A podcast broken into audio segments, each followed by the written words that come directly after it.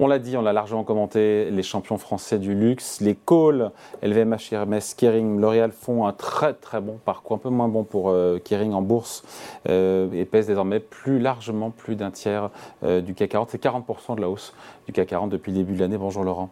Bonjour David. Laurent Saillard, journaliste au magazine Le Revenu. Est-ce que ça marche aussi pour l'automobile de luxe? Il y a le luxe les voitures de luxe. Eh oui, on peut se dire pourquoi pas. Bah oui. Quand on regarde l'univers, effectivement, il y a des marques emblématiques. En l'occurrence, c'est Ferrari, Porsche et Aston Martin. Qui sont cotés en bourse, pardon. Qui sont cotés en bourse, voilà, tout à fait. Euh, alors, Ferrari, c'est plutôt un beau succès. Ah, ça a été introduit en 2015 à Wall Street puis à Milan. Et quand on regarde le parcours, depuis l'introduction en bourse, c'est, euh, le cours a été multiplié par plus de 5. Euh, et mm. avec en plus des perspectives. C'est une valeur qu'on a vue. Depuis 2015, depuis 2015. Depuis 2015, voilà. Multiplié par plus de 5. Euh, et en fait, on l'a vu dans, les portefeuilles d'un certain nombre de gérants. on pourrait se dire que c'est peut-être le moment de, vendre après un bon mm. parcours boursier. Mais en fait, on voit qu'un certain nombre d'analystes sont toujours favorables parce qu'il y a de la visibilité, une, une, hausse moyenne de, de croissance du chiffre d'affaires de, 9 près de 10% par an, et, donc un carnet de commandes rempli. Euh, dans le cas de dans le cadre de Porsche, alors ah, c'est pas, pas, mal, c'est pas aussi bon, mais c'est pas mal non plus. Hein. Alors oui, c'est quand même pas trop mal, puisque voilà, c'est un peu un retour en bourse, parce que le holding Porsche, il y a une vingtaine d'années, était, était, coté puis est sorti de la, la cote. Là, c'est vraiment un retour du constructeur de la hein. marque. C'est récent ça. Hein. Et euh, ça, c'est fin septembre 2022. Et donc sur six mois, euh, l'action a fait plus 12%. Donc a priori, c'est plutôt euh, prometteur. Euh, et surtout, elle a très vite rejoint au bout de quelques mois l'indice DAX des 40 ah. plus grandes capitalisations allemandes. Là aussi, il y a de la visibilité. Par exemple, Porsche, parce que là, je vous parle d'un sujet, on n'est pas sur des marchés de masse, mais Porsche, par exemple, l'an dernier, c'est quand même 310 000 véhicules vendus.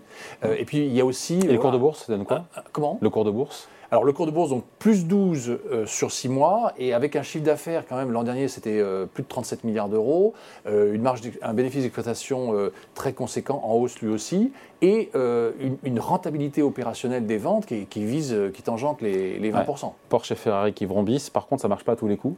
Puisque hum, c'est Aston Martin. Là, c'est plutôt la sortie de route. Là, là c'est effectivement plutôt la, sortie de route. Aston Martin, donc introduction en 2018.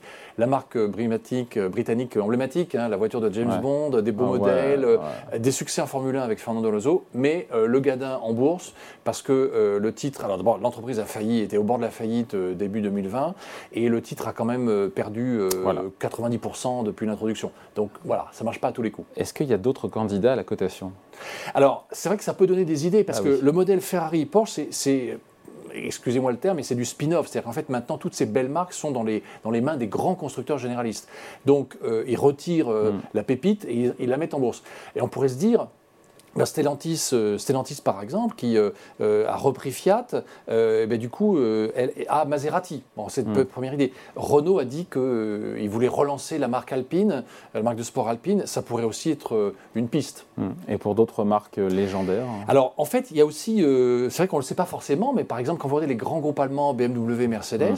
ben, et chez BMW, il y a Rolls-Royce. Et en fait, Rolls-Royce, on peut se dire, oui, mais est-ce que c'est pas la fin d'un modèle? Mais non, quand on regarde les, les, les résultats, en fait, euh, Rolls-Royce n'a jamais autant vendu de voitures que l'an dernier.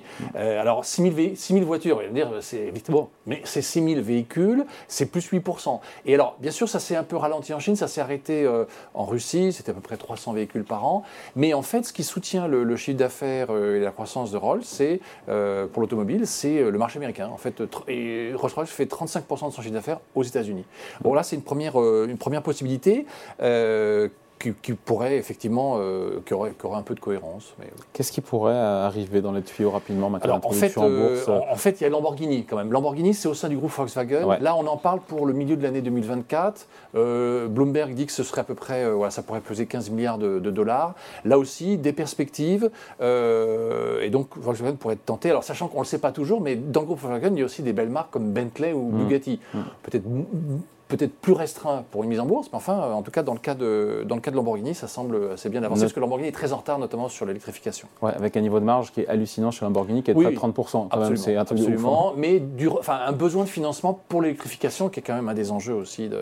Bah justement, ces projets, est-ce qu'ils sont compatibles avec l'électrification euh, et la réduction oui, parce qu'on à venir des fabrications de voitures à moteur thermique hein. On pourrait se dire, euh, au moment où l'Union européenne annonce qu'en 2035, on n'aura plus le droit de fabriquer des, voitures neuves euh, thermiques, électrique. c'est peut-être un peu bizarre, mais enfin là, on est sur des marchés de niche. Alors, il y a une petite dérogation pour les, les constructeurs de moins de 10 000 voitures par an, mais voilà, on sait qu'il y a des résistances aussi déjà sur le marché allemand. On verra, on verra comment ça évolue. Mais en tout cas, il y a en fait, en fait, en soi, l'électrique n'est pas incompatible avec gamme. D'ailleurs, Tesla a commencé comme ça. Tesla a au départ fait des voitures haut de gamme, des voitures même de luxe, et c'était dans l'électrique. Maintenant, ils, sont, ils vont rentrer dans le, ils mmh. rentrent dans le mass market, ils baissent les prix au prix éventuellement de, la rentabilité, mais euh, euh, c'est donc tout à fait possible. Et d'ailleurs, toutes ces marques que je vous cite sont rentrées dans des programmes euh, d'électrification des modèles.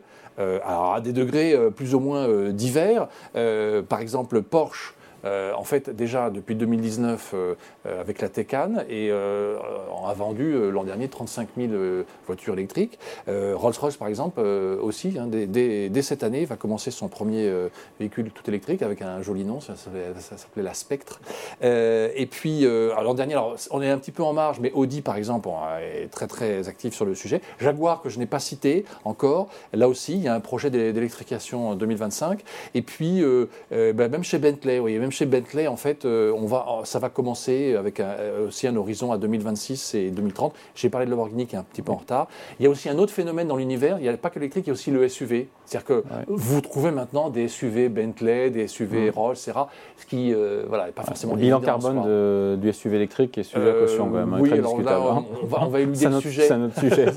bon, et donc conclusion, on se dit quoi alors sur ces alors, bah, conclusion, marques de luxe dans, dans, ce très beau dossier que, que, nous oui, on va voir la couverture de cette semaine. À, Jean-Jacques Manceau, euh, notre journaliste, euh, bah, on, peut se dire, certes, on est, sur euh, un marché de niche, mais ce sont des leaders mondiaux. Donc ils, intéressent beaucoup les investisseurs parce que les, les, carnets de commandes sont remplis. Il y a de la visibilité, en fait, surtout. il y a un pouvoir d'achat, puisque les acheteurs ont le pouvoir d'achat. Bien sûr, on est sur un domaine d'exception, c'est-à-dire que maintenant, ces voitures vont se distinguer avec des, options et des, particularités un peu euh, voilà, en dehors du commun. Euh, voilà. En tout cas, dans le cas de Ferrari et de Porsche, c'est resté un, très bon investissement pour ceux qui l'ont fait. Voilà, donc à lire cette semaine, ce week-end, tranquillement, ce long week-end, pour ceux qui auront la chance de prendre leur lundi. Merci beaucoup, Laurent. Merci, David. Salut.